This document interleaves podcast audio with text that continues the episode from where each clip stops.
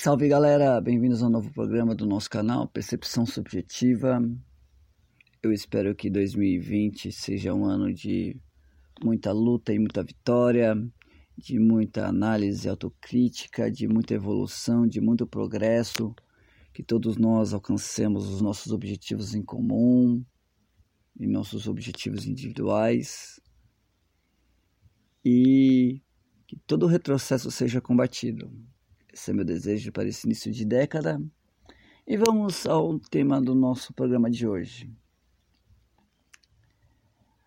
Ah, o tema de hoje é um tanto complexo, um tanto delicado de trabalhar. É, então, eu peço paciência, que não se sintam ofendidos, não se sintam afetados. Mas vamos lá. A crise da identificação do povo com as esquerdas. Quando eu me propus a refletir sobre esse tema, que é um tema que tem martelado na minha cabeça há muito tempo,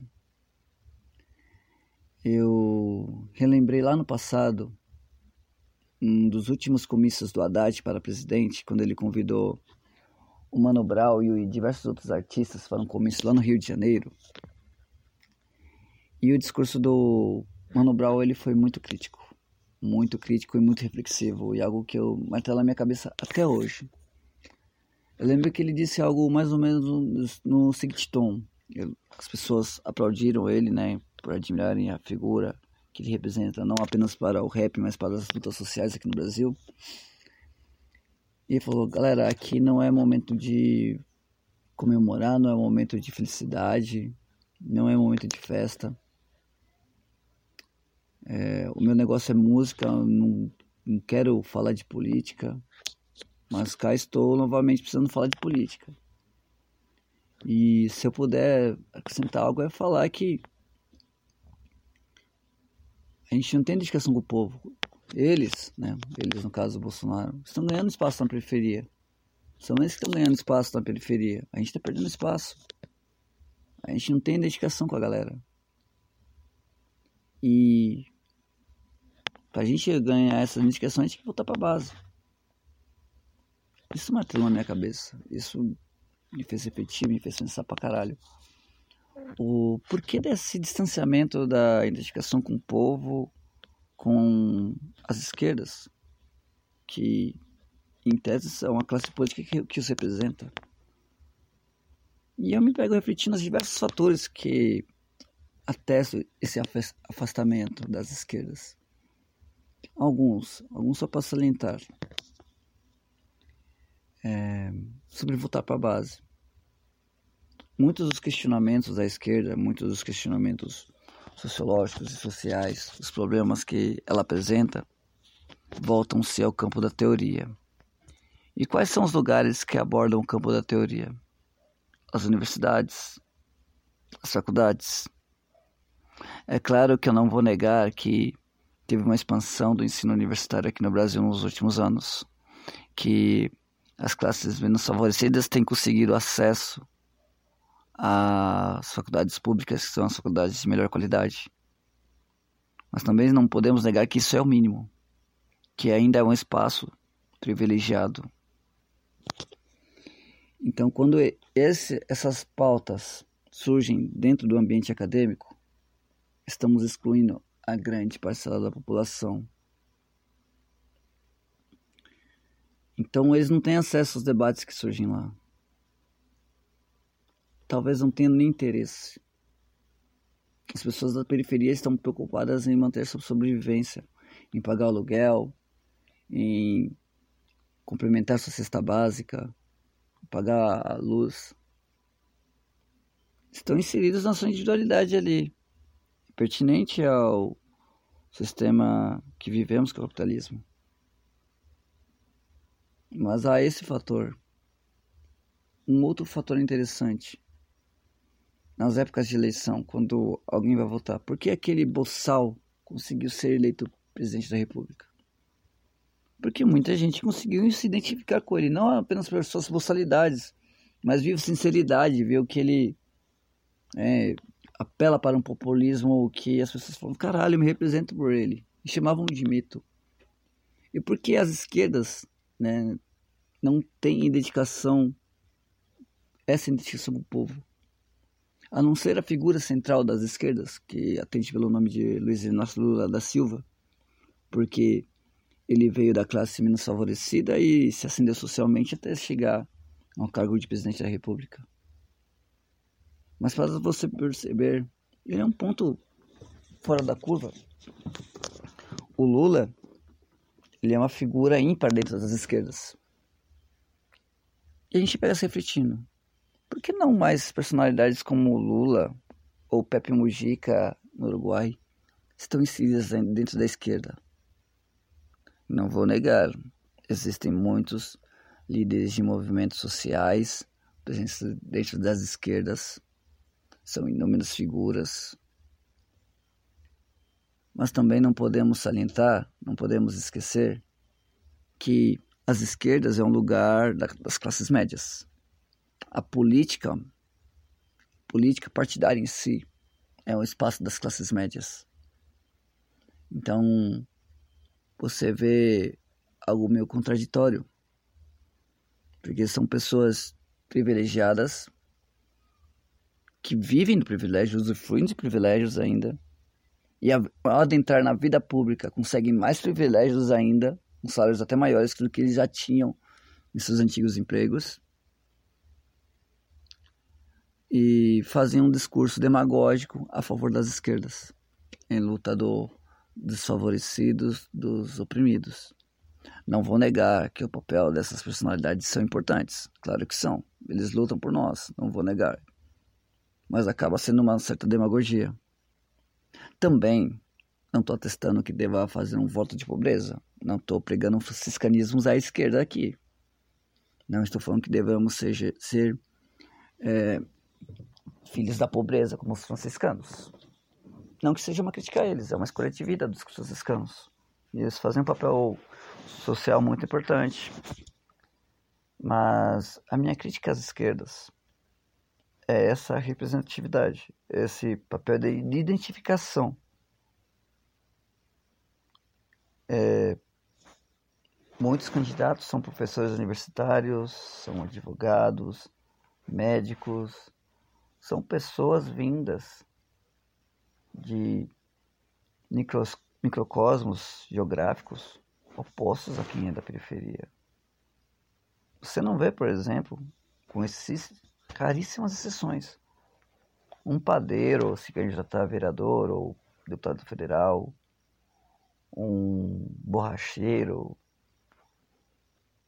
alguém que exerce essas profissões que são pertinentes às nossas da, da periferia não estão lá conquistando o papel de representatividade. Eu acredito que cabe aos partidos de esquerda exercer essa democracia dinâmica de fortalecer espaços para que as camadas menos favorecidas ganhem suas próprias lideranças. Não estou falando também que deva perder o seu valor intelectual. Né? Não estou falando que também deve colocar um Zé qualquer na, para ser candidato. Em minha observação, em minha vivência, eu vejo pessoas capacitadas, pessoas instruídas, pessoas que procuram questionar os problemas sociais inseridas nas profissões mais simples. Você ganha um enorme aprendizado com as assistentes sociais, com agentes de saúde. Você tem um puta aprendizado com, essas pessoas, que são pessoas que exercem as profissões comuns e não, então, e não estão inseridas nas profissões tradicionais, que são pessoas que adentram a política. Isso que é interessante. A gente tem que lembrar também que o fio condutor do capitalismo é o consumismo. E isso tem a ver com essa falta de identificação das classes menos favorecidas as, com as esquerdas. O capitalismo ele pressupõe o seguinte: a individualidade do indivíduo. Redundante, né? A individualidade do indivíduo. Mas ela, ela defende essa questão da individualidade na sociedade, onde um deva ter um, uma condição de vida melhor que a outro, devido à sua profissão, devido a sua seu berço, seu esforço, seja lá a ideologia que eles defendem para legitimar a desigualdade social. Então, a partir do momento que eu vivo numa sociedade capitalista e eu consumo mais do que o meu próximo, em que levo uma vida, condição de vida melhor, não apenas confortável, mas uma vida luxuosa. Porque convenhamos, ganhar 30 mil reais como deputado federal, cara, e a pessoa não viver uma vida luxuosa, tá de sacanagem com a minha cara. E acabo excluindo essa pessoa do processo de socialização. Porque a partir do momento que eu consumo mais do que o meu próximo, aquilo é um processo de discussão. Então, como eu posso falar que eu luto pelo meu próximo se através do consumismo, do meu estilo de vida, do, da, dos meus privilégios, eu excluo o próximo? Não, não, não é um discurso demagógico até? Como eu disse no início do programa, esse seria um programa difícil de digerir. Muitas vezes as pessoas iriam encontrar uma certa crítica é, e se sentiriam afetadas. Mas é necessário refletir sobre isso. Até o momento em que eu realmente sou uma pessoa de esquerda, realmente faço a luta, faço da minha vida uma luta para que torne a de todos menos difícil, até o momento em que eu só faço aquilo no discurso. sou das esquerdas para manter a minha mente, minha consciência mais leve, não sentir culpa alguma pelo meu consumismo, ideologicamente me posicionar às esquerdas, mas eu fazer da, da minha vida vivência social inserida no capitalismo com apenas um instrumento do, do capitalismo e acabar excluindo outras pessoas do, do processo de é, consumo dentro dessa de sistema político, de sistema social, econômico excludente. É delicado, é delicado trabalhar essa questão. Porque você tem que fazer, fazer uma autocrítica, é, se balancear, fazer uma análise sobre se você está vivendo uma vida de consumo coerente ou se você está consumindo mais do que deve. Então, essas figuras mais abastadas, essas personalidades que tem, vieram da classe média, elas acabam perdendo voto dentro das esquerdas porque elas não voltam à sua base. Não vão lá na periferia viver como vive um indivíduo que tem dois, três filhos, vivendo de R$ 1.400 por mês. Essa realidade que é de grande maioria dos brasileiros. É difícil, é difícil. Seria até hipócrita, né? Pô, caralho, cara, eu vivo uma vida de merda enquanto eu vivo bem pra caramba. E não faço renúncia alguma através do meu consumismo, apenas a atuação parlamentar. Isso não me refiro apenas às figuras políticas, me falo também a, aos militantes, me refiro às pessoas que atuam dentro dos partidos de esquerdas ou movimentos sociais, que revejam a sua condição de vida e vejam, caralho, ou estou excluindo outro do processo econômico. É algo a se analisar. Enfim, galera, esse foi mais um programa. Eu espero que essa crítica, essa análise fique na mente de vocês eu sempre repenso ela, sempre pego refletindo sobre ela, porque longe de mim atacar, o meu intuito aqui é apresentar problemas que a gente possa encontrar soluções para eles. Porque as pessoas precisam dessa identificação com as esquerdas. As esquerdas precisam do povo e o povo precisa das esquerdas. Um grande abraço.